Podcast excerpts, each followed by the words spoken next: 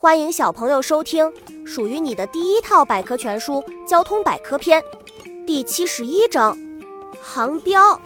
在茫茫的水域中，轮船的航行看似一次孤单的旅行，其实除了他自己，周围还有很多陪伴，给他提供帮助。灯塔、浮标等都是航海中必要的辅助设施，能够帮助船只辨明方向，避开危险，安全航行。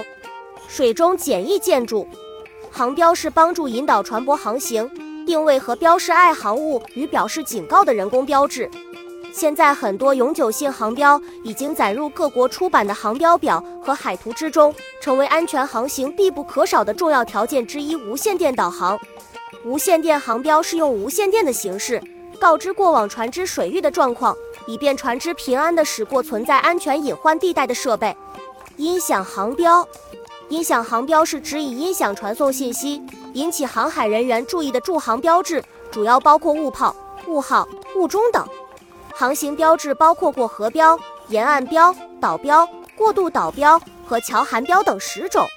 高高矗立的灯塔，灯塔属于一种固定的航标，因为要给远处的船只明确的信号，所以它被建成塔状，高高的矗立在海面上。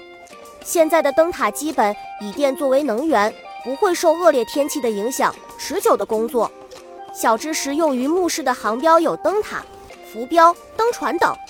本集播讲完了，想和主播一起探索世界吗？